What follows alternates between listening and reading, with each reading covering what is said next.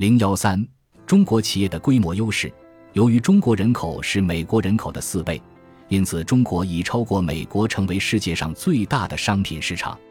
与美国公司一样，中国公司，比如华为和联想，在形成规模并在国内市场取得成功后，就迅速成长为美国跨国公司的全球竞争对手。在服务业领域中，中国也正在快速追赶美国。当前。中国的旅游、金融和医疗行业仅落后于美国，位居全球第二。未来，我们将看到更多来自中国的全球服务品牌。仅就票房收入而言，中国电影业也正在迅速追赶美国。当然，中国电影不会立刻就达到好莱坞的水准，但前者所获得的预算肯定会让其他国家羡慕。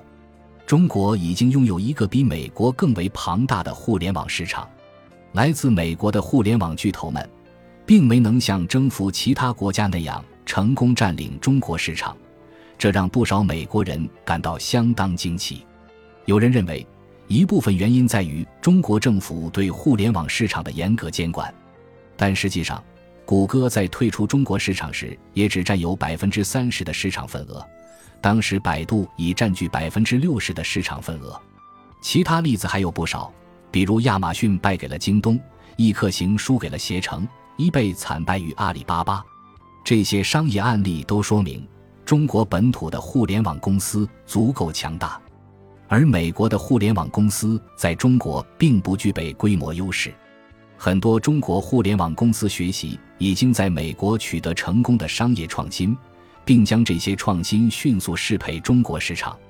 在通常情况下，当美国创新者进入中国市场时，往往已经错过了最好的时机，因为中国企业依托规模庞大的本土市场，已经成长为强大的领先者。